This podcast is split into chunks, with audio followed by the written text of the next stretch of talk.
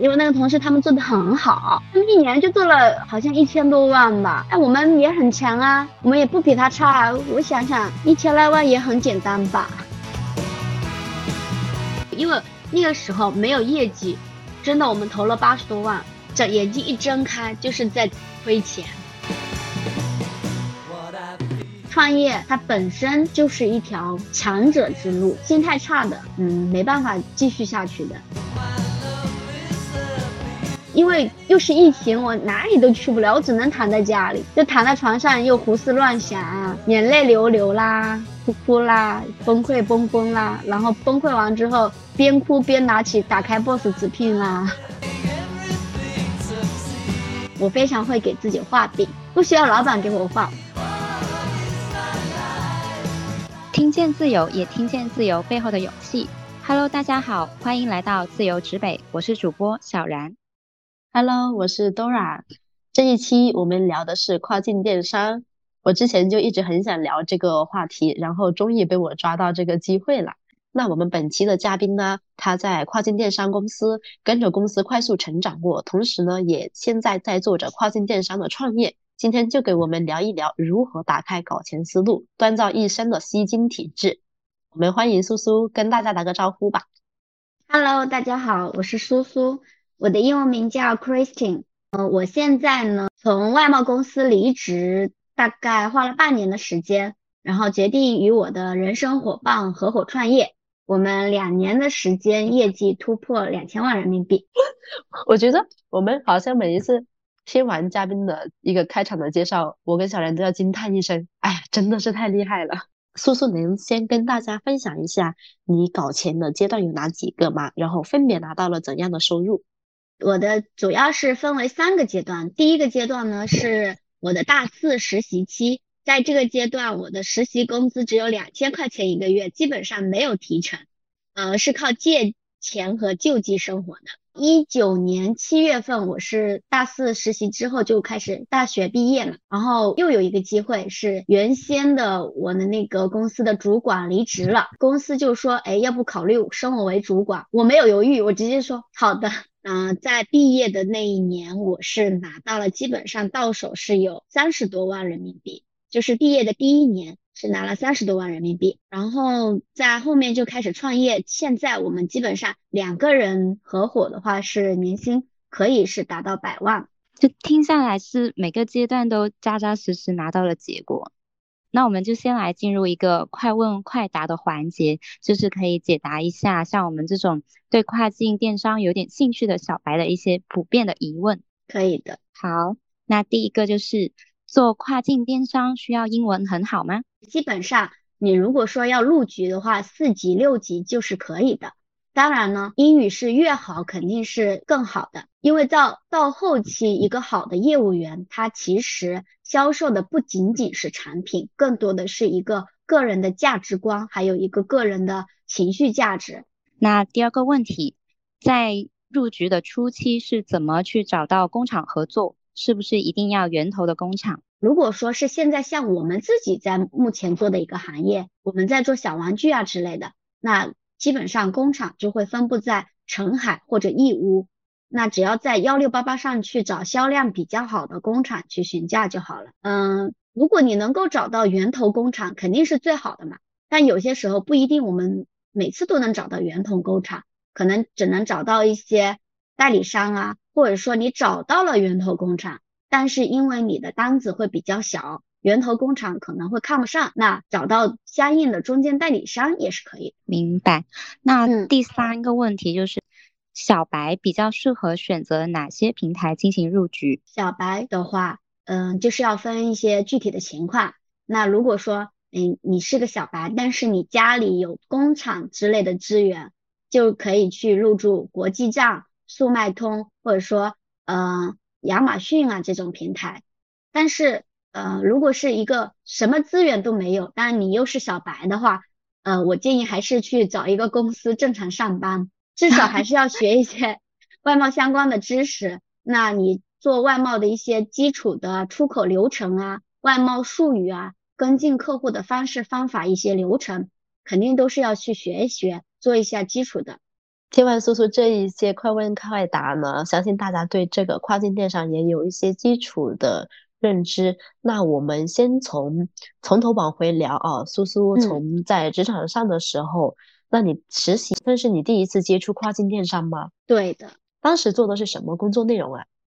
嗯，做的是类似于运营助理和业务助理的这样的岗位，就从最基本的平台运营基础知识开始。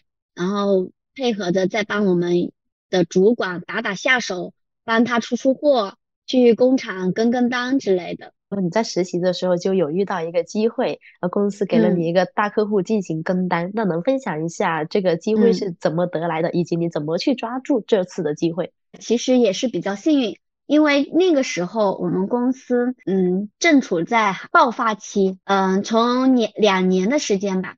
他从年销售额几千万做到了六个亿，在我加入这个公司的二零一八年，他做到了四个亿，二零一九年做到了六个亿，就两年时间做了十个亿的销售额，非常的好，意味着公司的产品非常好，客户也非常的大。那我公司。给的我这一个客大客户去跟单，是因为其他的人他都有非常好的业绩，而且他们手上的客户更大。那这个客户因为虽然他大，但是他比较的难说话，比较的难缠，嗯，没有人去想要去跟他，所以老板就说，嗯，要不你来跟吧。然后我我我对这个客户其实是最开始是一点都不了解的，然后我就去花了半天的时间，我就问原先跟进这个客户的人。这个客户是什么样的呀？最重要的还是问了一点，他的销售额有多少？然后根据老板给的我的提成点，我说比我现在那个薪资高很多，好吧，我就接受了。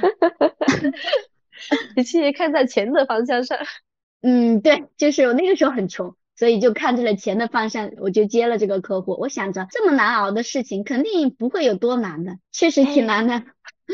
哎，我有一个很好奇的问题哦。所以，如果说遇到公司正在蓬勃发展的时期，基本上我们原公司的人都能够赚的挺不错的，是吧？对，我怎么就没遇到过这样的公司呢？我们那家公司原先年薪百万的啊，其实是一个很普通的公司，年薪百万都有五六个，就是正好就碰上了蓬勃发展期，真的也算是我的比较幸运的一件事情吧。他们年入百万的这种是属于什么级别的？就是普通的业务员或者业务主管，他们都多大呀？不到三十岁，都是二十多岁，可能就是有一些就是毕业没几年，毕业两三年的样子吧。苏苏有没有测过自己的那个人格？就是十六呃 MBTI。我测过，我是 E，但我忘记我是 E 什么了。我就是感觉你刚刚就是从你实习拿到那个机会，以及后面你毕业，呃，公司给你一个主管的职位，你都是。很果断的去接下了这些的挑战，以及后面可能带来的压力，你是怎么做到可以这么的勇敢果断的去接受？因为没钱。但是我觉得我会不一样，即使我我没钱，可能我也会啊，好担心自己能不能胜任啊，什么都不会。呃，我的学姐其实有一句话是蛮触动我的。她她说了一句话：“你现在认为非常困难、难解决的事情，未来都有可能解决。”然后我就是这么安慰自己，而且还有一个就是，我非常会给自己画饼，不需要老板给我画，我很会自己给自己画饼。怎么画？比如说，嗯，哦，我刚进这个公司的时候，一个嗯集装箱，它可能是十万美金业绩嘛，一个集装箱提成可以拿两万块，我就这么安慰自己，我只要做了一。一个客户，他客户要下一个四十尺柜的集装箱，我就有两万块钱拿，我就开始拼命的干，拼命的干。这个客户如果下了二十万、三十万，我是不是拿这么多钱？然后我就已经想好这这么多钱该怎么去花了。哇，那当时是 当时是怎么幻想怎么花的呢？嗯，幻想嗯先把债还了，因为我 当时因为实习期确实欠了蛮多钱，我是从一九年。就开始没有跟家里要过一分钱了嘛。其实我跟家里要过一次，嗯，就我妈说的话会比较难听，孩子刺激到了我，所以就只能靠自己。因为自己当下比较缺钱，其次的话也是被刺激到了，然后就拼命的去搞钱。对我感觉后面没有没有靠山，就只能靠自己。我刚刚学到了这种给自己画饼的这种方式，我是现在到现在我都还很会给自己画饼。那你在中嗯途跟这个难产的客户嗯有遇到过最难解决的问题是什么吗？然后你又是怎么样子去处理的呢？其实我有一点记不清了，每一件事情都挺难缠的。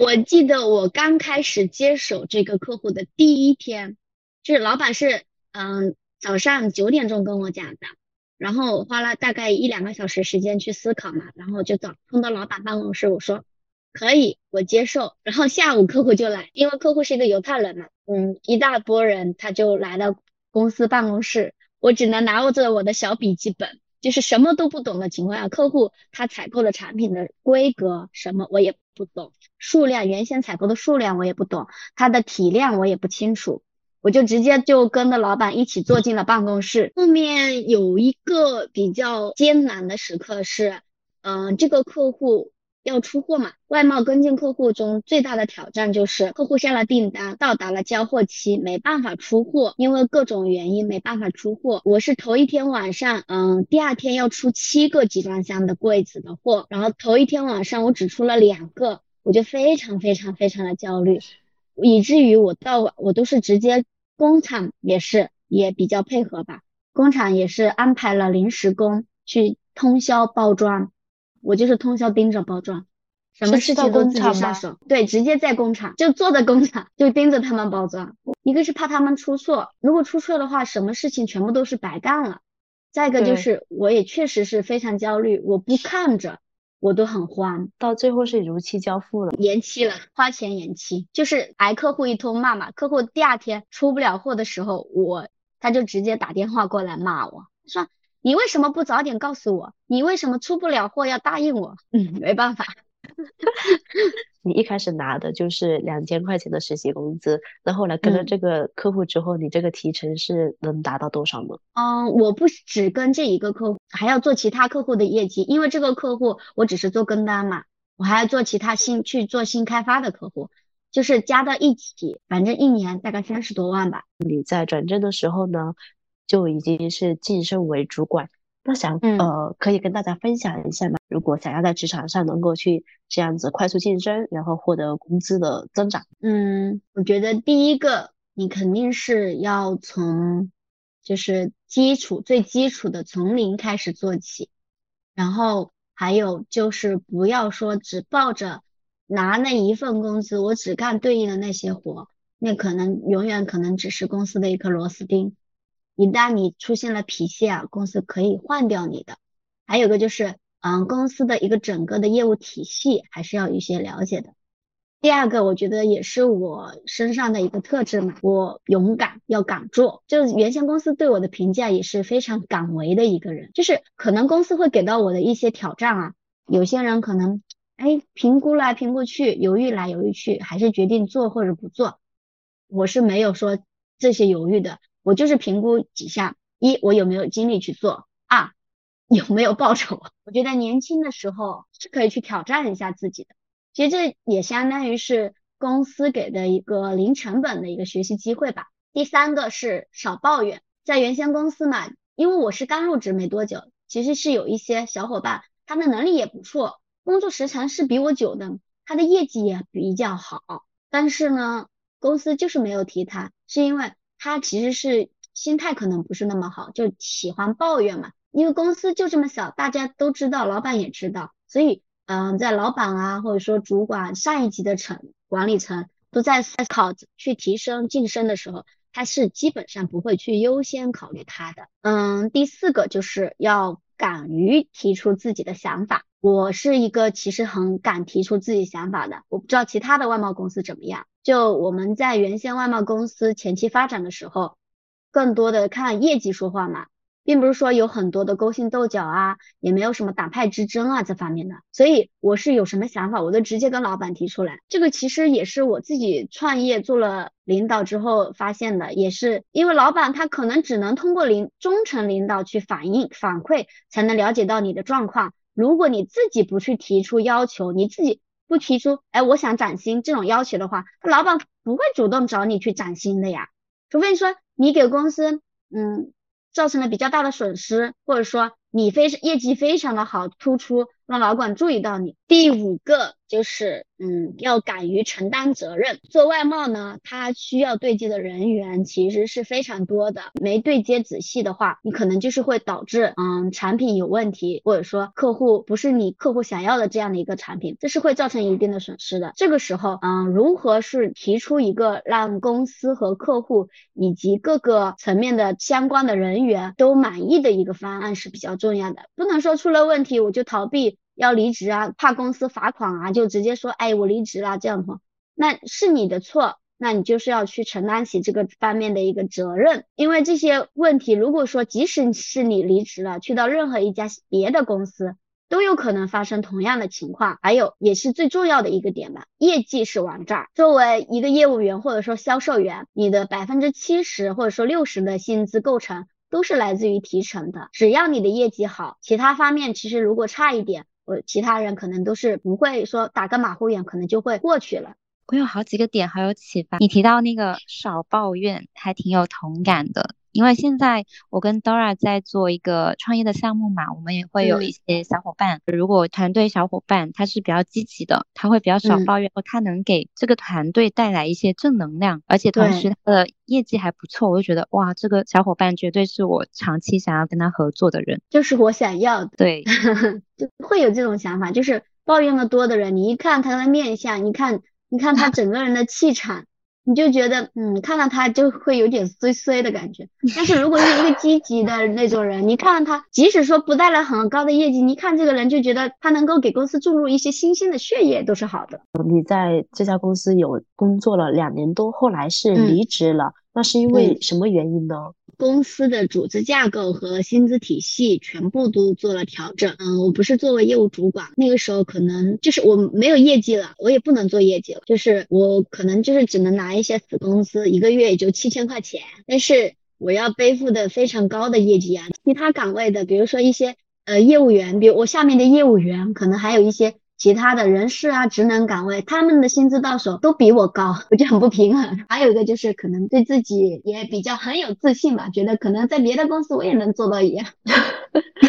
年轻嘛，因为拿过有年薪三十万了，是不是有点心态有点飘了？嗯，会会有这么飘，因为同期的同学嘛都没有这么高嘛，对，是没有。经过社会的毒打，哦，一怒之下就提出离职了。你当时没有想到说我可以蛰伏一段时期，万一可能后面有新的转机呢？没有，我就是一个做事就做决定比较快的一个人，先爽了再说。嗯，那离职之后，你是一开始是在找工作的，还是就想着说要去创业的？找工作，我没有想着创业的。哦，我找了两个月的工作，找到我我都崩溃了。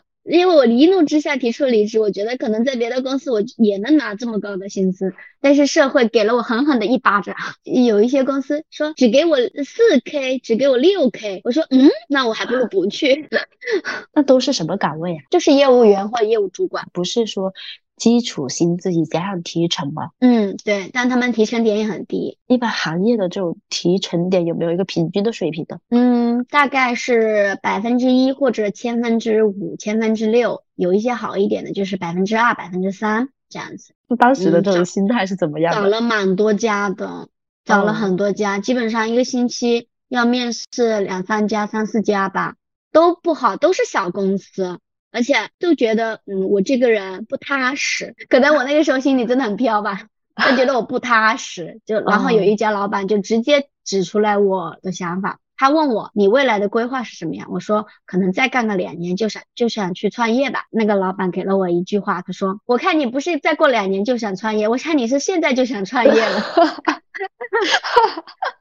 其实还挺受挫的，我那个时候。嗯，因为又是疫情，我哪里都去不了，我只能躺在家里，就躺在床上又胡思乱想，眼泪流流啦，哭哭啦，崩溃崩崩啦，然后崩溃崩溃完之后，边哭边拿起打开 BOSS 直聘啦，就很 很滑稽，这个画面好具体呀。什么时候你决定说，哎，我？不找工作了，那我就就干脆创业了。没有，其实我还是后面又找了一个新工作，找到了一个工作，它是工贸一体的那个玩具公司嘛。因为这个项目呢是工厂老板女儿负责的，她是工厂厂二代嘛，她海外留学回来，他其实对整个外贸业务也不是非常的了解，但他们家有钱嘛，砸钱嘛。我在这个公司大概做了四五个月，其实业务从零开始，慢慢的有一定的起色啊，起步了。那个时候又很巧，我和我老公刚刚订完婚嘛，他也是因为原先公司体系变化很大，他到手工资可能只有百分之二十不到嘛，也选择了离职。啊，还有一个呢，我们原先的那家公司有一个同事早我半年离职的。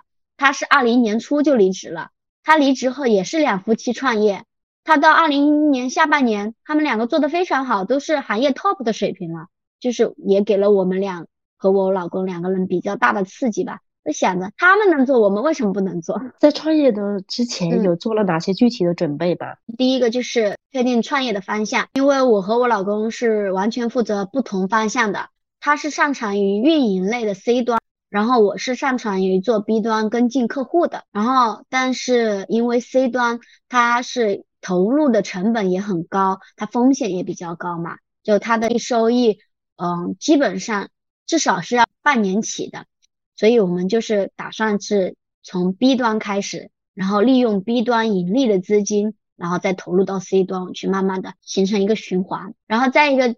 确认了方向之后，我们就开始确认平台，我们就立马找应对应的客户经理，我们就开通了国际站平台。开通了国际站之后，我们就确定行业。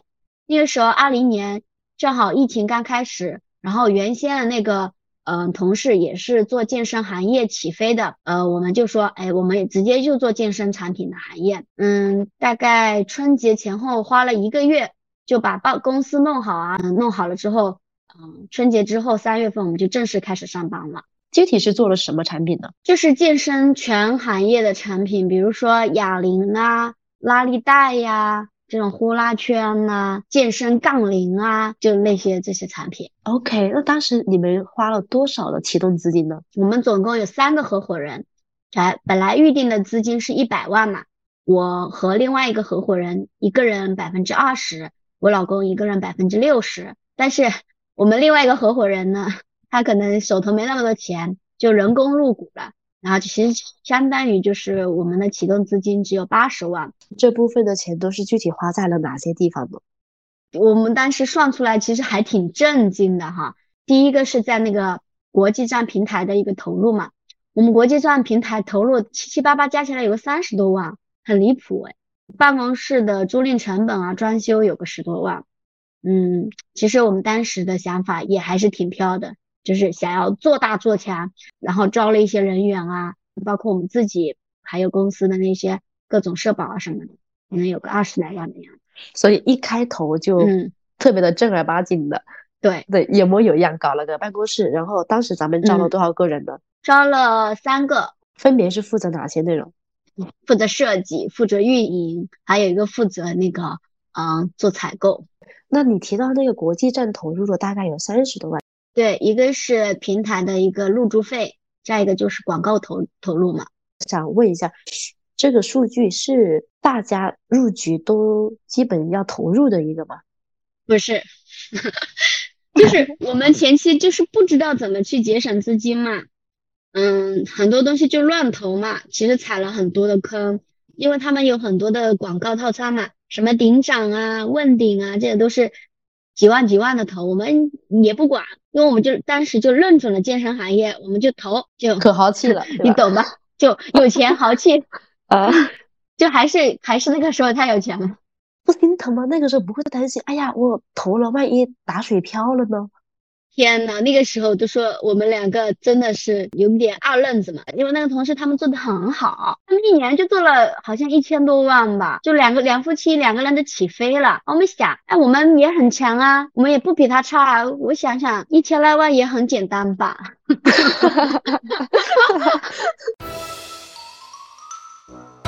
八十万算是你们的全部积蓄吗？基本上差不多吧，因为身上可能就几万块钱零花钱了。那请叔叔再跟我们具体的分享一下，在创业前期的时候有踩过哪些具体的坑？就是遇到的最大的困难就是没有业绩。原先我们两个就是认定了做健身，也没有说完全做很好的一个市场调研嘛。其实我们是一月份就开通平台了，从三月份正式上班到六月底半年吧，我只做了三万多的业绩，并且这个业绩并不是来自于我们当时确定的正健身行业，就是当时六六个月健身产品我只卖了八千美金，挺难受的。就是我们当时踩的最大坑，就是一股脑的就扎进了这个行业，就完全没有任何结果的时候，我们就砸了很多钱在上面，砸了很多广告。我们光是购置这个健身产品的样品、布置样品间，都花了六千多，接近七千块钱人民币的那个样品。嗯，那个时候真的很焦虑吧？就我，我在洗澡的时候边洗，我就眼泪就边流。边哭 边哭，就是焦虑到就是半夜就是睡也睡不着，要半夜三点钟你就听到我在那里呜呜呜的哭了，我老公就很无语，他是很淡定的，他是很淡定，我很焦虑，因为那个时候没有业绩，真的我们投了八十多万，就是我一想到我一睁眼就是在亏钱，就很难受嘛。记得第一次跟你聊的时候，你说你还会大半夜的起来，立马去回复客户的信息。是的，那个时候就是因为崩溃嘛，又没有什么客户，我焦虑到就是我手机声音开到最大，手机就放在我的枕头边，客户过来发消息的声音滴滴滴滴响的时候，我就眼睛一睁开，手机拿起来就开始回复客户，在第一时间回复他，别人都没有在回复的时候，我回复了，是不是有几率跟我成交订单？我们还有一个坑就是说，我们为了哈，为了节省成本，我们当时。嗯，健身行业有一款哑铃嘛，它一套产品是四十千克，如果是一套去卖，一套发到货代那边，可能运输成本就要一一百多一两百块钱的运输成本嘛。那我为了去节省成本，我就直接订了一批五十套的货。我当时也觉得我肯定可以卖掉的，我就直接订了一批五十套的货，直接放在我的货运代理那边，这样我中间的这样的一个采购成本，五十套肯定比采购一套会便宜一点。然后那个运输成本我就直接发物流了嘛，这样采购成本又降低了。我以为这种方式产品成本降低了，嗯，客户就会采购，结果也不行。我只卖出了三套，你知道后面四十多套我都是通过闲鱼还是国内闲鱼成本价，还或者说小亏一点点卖掉的。那个时候就有一点病急乱投医的感觉。就是这个行业在我们入局的时候就已经晚了，太饱和了。对，饱和了，市面上。已经有太多人去做同样的东西了，包括我们那款产品也是属于爆品嘛。这款产品就是太多人做了，产品价格卖不出，所以是不太适合去跟风爆品吗？适合去跟风爆品，但不是像我们这种 大成本的去投入，因为我们平台呀什么的广告啊花了太多钱了嘛，就这种沉没成本太高了。对，你可以零成本的或者说小成本的去跟风爆品。但你不能像我们这样，就是在没有任何结果的时候。就一股脑的，就是什么都不管了，就投入。嗯，你刚才有提到说你囤了五十套这个健身的产品，嗯，其实对于我们刚入行的新手来说，是不是就不适合去囤货呢？不适合，坚决不适合。当时我说去囤货的时候，另外就是原先因为我们两个都做同样行业的，我们也会沟通嘛，他就说啊，你们这样其实挺有风险的，我们是不建议去囤货的。这样，但是我知道他们也在囤。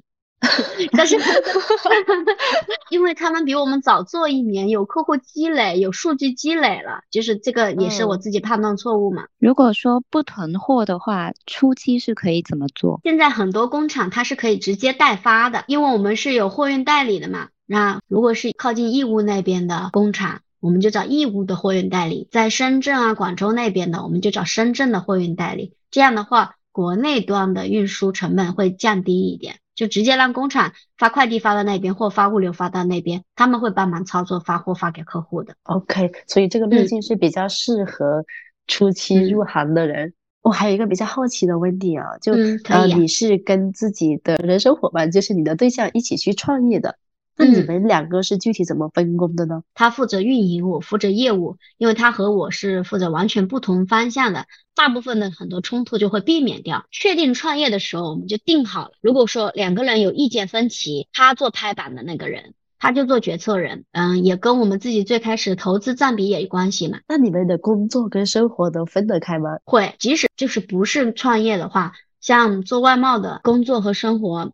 其实就没有完全能够分开的，所以我就会慢慢的去把工作和生活分开。像周末的时候，我基本上是不怎么回复客户的，或者说在周末的时候就固定在晚上或者下午一个时间段去把客户回复掉。那基本上我很多大部分时间都是在工作日的时候把客户跟进完。最开始创业的时候，我就觉得我好像就是一个赚钱的机器，我我都没有享受生活了。我今年就旅游的非常多嘛，一个是疫情相关，还有一个可能就是我自己心态也调整了一下。这样哇，我好羡慕啊！你大概是创业多久开始调整到现在这种模式？其实是只是今年开始调整，但你已经去年开始猛赚钱了耶，对吧？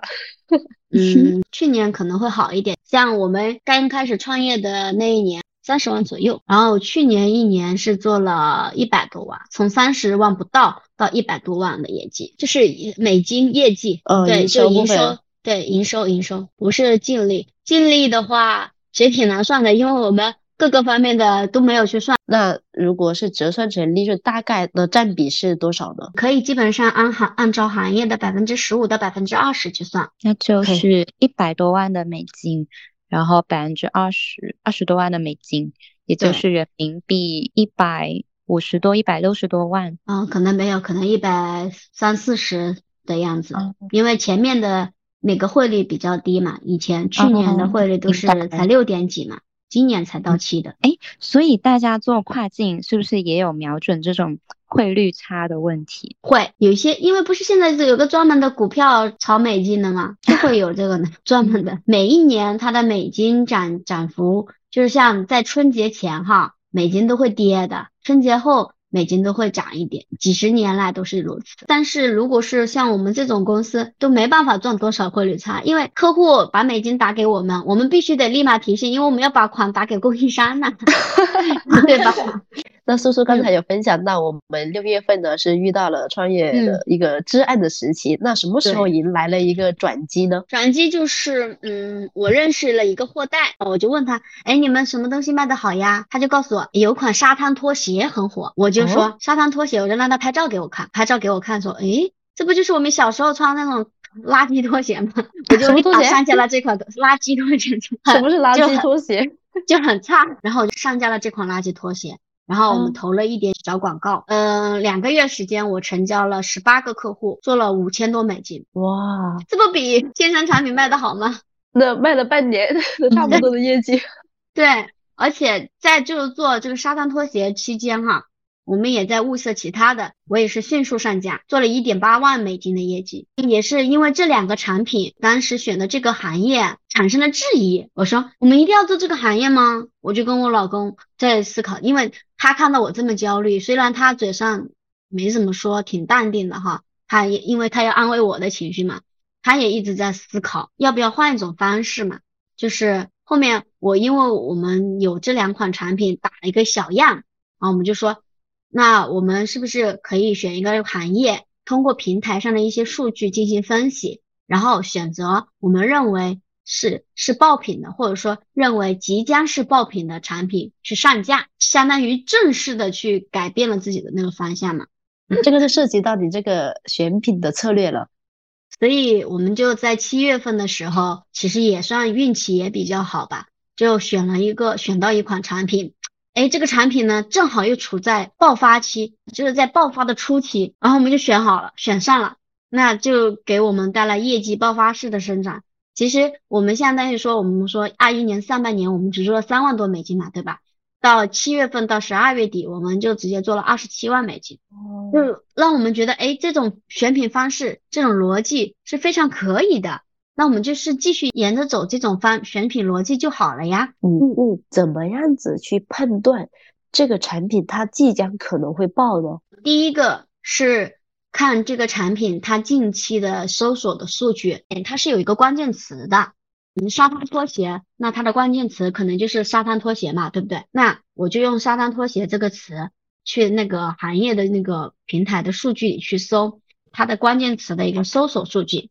然后对应的还有一个就是对应的商家的数据数量，就是说这款产品这同一类型的产品有多少个商家在卖这个拖鞋，在这几个月，在近期一段时间，这个搜索数据是不是上升的阶段？如果上升的阶段，那说明这个产品是不是就热度在上升？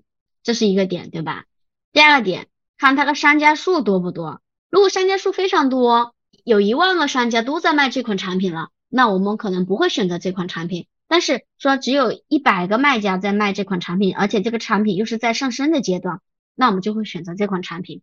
还有一个点就是，我们会去幺六八八上简单的搜一下这款产品它的一个定价水平大概是什么样子的，然后再看一下同行已经上架了这款产品的一百个商家中，它对于这款产品的呃定价是什么样子的，是不是有利润空间？如果是有比较好的，比如说百分之二十、百分之三十左右的利润空间，我们都会去就会去上架这款产品。就从三个维度吧，一个是产品的热度是否在上升趋势，第二个是商家数数量是不是多的，第三个就是有没有利润空间。这三个因素结合起来，因为我们会给自己定一个标准，一个数值的具体的标准，就选择这个产品。这是一个很好很关键的信息点。我觉得这个逻辑其实有点跟小红书挺像的，小然你觉得呢？对，我想起那时候去研究那个小红书店铺，然后选品的那些策略。对，其实整个的一个逻辑都是通的，所以不管是国内平台、国外平台。然后我这里有个疑问，那你看到已经有一部分商家在卖这个品，那你的定价？你会选择跟他们一样，还是说跟他们哎比他们低一点？跟他们差不多吧，至少我们要有利润空间。如果说他们有一些商家，他定价定的很高，他利润空间是大于百分之三十的，我们就会定的比他低。那当时咱们选的品是什么？哦，是玩具行业，是一款玩具。那这个产品它针对的人群是什么年龄段的呢？嗯，十四岁以上吧，成年人也可以玩，它就非常有趣的一个玩具。我不知道你们知不知道萝卜刀嘛？知道，就类似于这种。这个品，我选过这个品，我还买了。萝卜刀也是我们今年选到的一个品，人性是相通的。国外国外人喜欢这个，国内人也喜欢。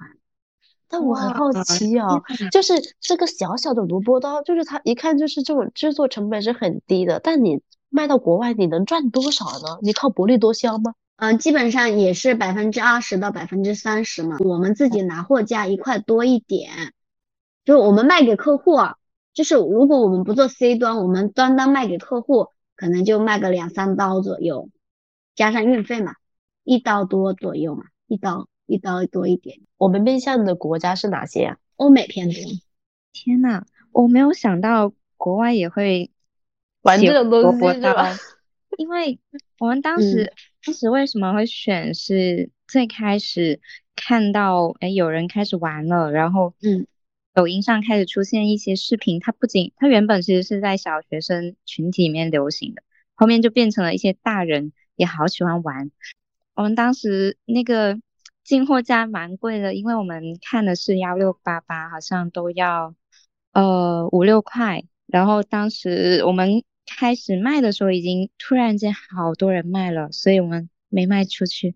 因为工厂直接自己下场做了，很中间商很难有空间的。因为我们卖萝卜刀也没卖出去，很正常，很正常，很正常。我们回到刚才我们的高光时刻啊。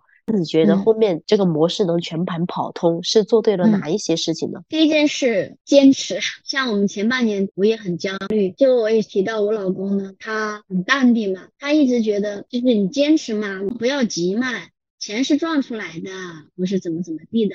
我也就还是一直在坚持下去，也没有说摆烂啊这种。然后第二个事情就是懂得变通。我们最开始选的那个行业，并没有像我们的另外一个同事一样。也没有说像我们自己设想中的那样说业绩可观啊。后面发现我们其实有另外一条路可以走的时候，我们就立马调转了自己的方向，调整了去走另外一条路嘛，就是走出了一条自己更适合自己的。第三件事情就是一定要强执行力。如果说我当时听到我货代说，哎，有款拖鞋很火，我觉得，哎，拖鞋又不是我这个行业的产品，我不去上架这个产品，或者说我没有立马去上架这个产品。我可能也不会有这个契机，发现我们自己其实可以有另外一条路子可以走。可能我还一直一股脑的在健身行业，可能就是一个创业失败的人。第四件，我觉得，呃，心态调整很重要。创业它本身就是一条强者之路，心态差的，嗯，没办法继续下去的。我也是一个，就是还挺容易焦虑，就是如果说我们的项目出现一点挫折，我就很容易焦虑，又或者说某个月的业绩，它突然比上个月哎少了还蛮多的，我就会跟我老公抱怨，我说哎呦。没那么辛苦，但是没赚到钱，他就会鼓励我，而且他会跟我说：“哎，你最好的时候就赚到了那么那么多啊，你还记得吗？”然后他还跟我说：“哎，那你其实你这个月最差的话，你也能赚到这么多啊，已经比你上班的时候要多了，你应该觉得开心，然后你应该继续坚持。”就是他缓解了我很多的焦虑。就跟你有点像，所以他有同感，所以这就是告诉我们听众朋友们，挑选一个好的对象多么的重要。祝你们创业成功。也是挺重要的，因为毕竟是人生伙伴，我觉得这个比创业还重要。但但是你知道吗？你们其实基本上是 all in 了八十万里面了。那你老公一直说，哎呀，再坚持坚持。那你们没有想到说，我亏到什么样的程度，我就不干这事了？最多就把八十万亏完嘛。然后亏完了之后呢，再回去打工吗？亏完了之后，我想当时他就觉得。那怕什么？那就继续去打工了。因为他在离职之后，还是有很多的人找过来，想要让他去帮忙啊什么的，所以他有底气，你晓得吧？所以他很淡定。我没有，因为我我离职后没有一个人找我，没有他，有人有人找他，他可以，我不行。创业以来这三年多嘛，你们的这个选品迭代过几次了？嗯，三次吧。第一次就是嗯健身产品，只专在健身产品这个行业里面。第二次就是我们爆品的思维，通过选择某一个行业的爆品，然后判断，然后再上架。然后第三次呢，就是包括今年我们遇到的一个困境嘛。我们今年遇到的困境就是我们原先选的那款产品就是出现了问题，整个行业有限制，国外客户都卖不了的产品。我们怎么能卖出去呢？我们今年的业绩就大幅的下滑了，也是思考了一段两个月的时间，我们就又换了方向，就是说做全品类，就是所有的产品我们全发，总有一款产品能够撞上的，就是还没有是爆品的阶段，我们就把这个品给上了，有点广撒网的意思了。对，就是广撒网的意思。这个会不会涉及到你需要前期沟通很多的供应商呢？不需要，我就发品就好了，因为。没有客户，我不需要去沟沟通啊。那我再举个例子，比如说你上一千个产品，你不可能一千个产品都有客户过来询价吧？对。那可能只有二十个两，或者说一百个产品询价，我是不是只要找一百个产品有客户过来，我只要找一百个产品的供应商就好了，对吧？这个，嗯，你时间上来得及吗？比如说我现在去咨询你，那你可能又不知道这个出货的时间啊，你又不知道你的这个定价啊，那我现在就急需想要跟你去了解，你还得要去找到你的工厂，你才能够回答我。嗯，来得及的，很很，我我对这个非常有心得。嗯，客户来了，我会定一个，比如说客户他采购数量是在一百个以下的，一百个以下的，我就是幺六八八去去找找那种销量非常好的这种工厂，我就直接问他你这个价格多少？有些回复，如果他们不回复，我就问另外一家，或者说我直接通过他们那个平台上的价格，他们会有一个平台上挂的一个价格，然后通过这个价格去报给客户，少加一点利润。去报给客户，然后如果说客户他采购非常多，比如说五百啊、一千啊，那这种客户你要想的一个点，他采购这么大的数量，他不可能立马就买买产品的，他肯定也要去沟通的，对不对？对，这就给了我们沟通跟工厂沟通的时间。比如说是欧洲的国家嘛，他要采购一款电器，我在询价工厂的时候，我就会问：第一，你这个产品就在基于客户数量，比如说他五百个，基于五百个，它的单价是多少？第二个。是否能定制 logo？第三个，我会问能不能做欧规的产品的，欧规欧规插头能不能做？第四个，欧洲的相关认证有没有？这样差不多。感谢叔叔跟我们分享的怎么去挑选这个优质的工厂，这又是学到了一点。嗯，我们来对比啊。你以前在职场上是做过跨境的，那现在创业也在做跨境，你觉得在这两者之间去做跨境是有哪些不一样的？第一个肯定是钱不一样嘛，我做事就是一一定要看结果嘛。第一个就是钱不一样，那你业务员只能拿底薪加提成，像如果说我做五十万美金的业绩，像原先的公司，如果他是按百分之三的话，他可能只有两万、十万左右的提成嘛，对不对？但是我自己拿老板的话，我如果是百分之十五的利润，是不是可以拿七点五万美金的那个提成？七点五万就是有五十多万的利润了。那十万跟五十多万，那相差非常大，对吧？钱是不一样的。嗯，第二个，那钱不一样，意味着什么不一样？心态肯定不一样的。那业务员时期我做不好，我即使这一个月我业绩做不好，我还有我还可以底薪拿。那我下一个月再就好了呀。但创业的时候，就是如果是自己创业，如果这一个月业绩做不出来，那我们公司的运营成本在这里如果达不到那个就平衡的那个业绩，我是不是就要亏钱了？对吧？就是心态会不一样的。听了那么多啊，我想代表着普通的大众来问个问题。嗯，既然这个跨境这么赚钱。那普通人如果想要入局的话，你觉得需要注意什么呢？嗯，第一个就是自身的专业度，比如说你不管做什么，打铁还需自身硬嘛，对吧？自身专业度一定要提升上来，不要说小白，你看到人家赚那么多钱就想去入局，那你但是你什么都没有，什么资源都没有，这是很难去起步的。第二个就是心态，创业。就是心态是完全不一样的。第三个呢，那就是要销售自己的价值观、个人价值，就是这个点。如果客户一直在找你返单，你是不是会跟他去沟通一些个人相关的一些事情，比如说家庭啊、个人的幸福啊，或者这方面的东西？如果说你什么都不懂，你就只跟他谈生意，那你只能跟他只有生意上的沟通。一旦有一个人，嗯，比你价格好，或者说比你服务好，他就可以踢掉你。比如说，他会跟我聊他的家庭，那有些时候还会跟我聊，嗯，他女朋友 出轨啊什么什么的。就是我能够给他提供生活以，就是工作以外，或者说生意以外的一些其他方面的一个情绪价值，他对我是。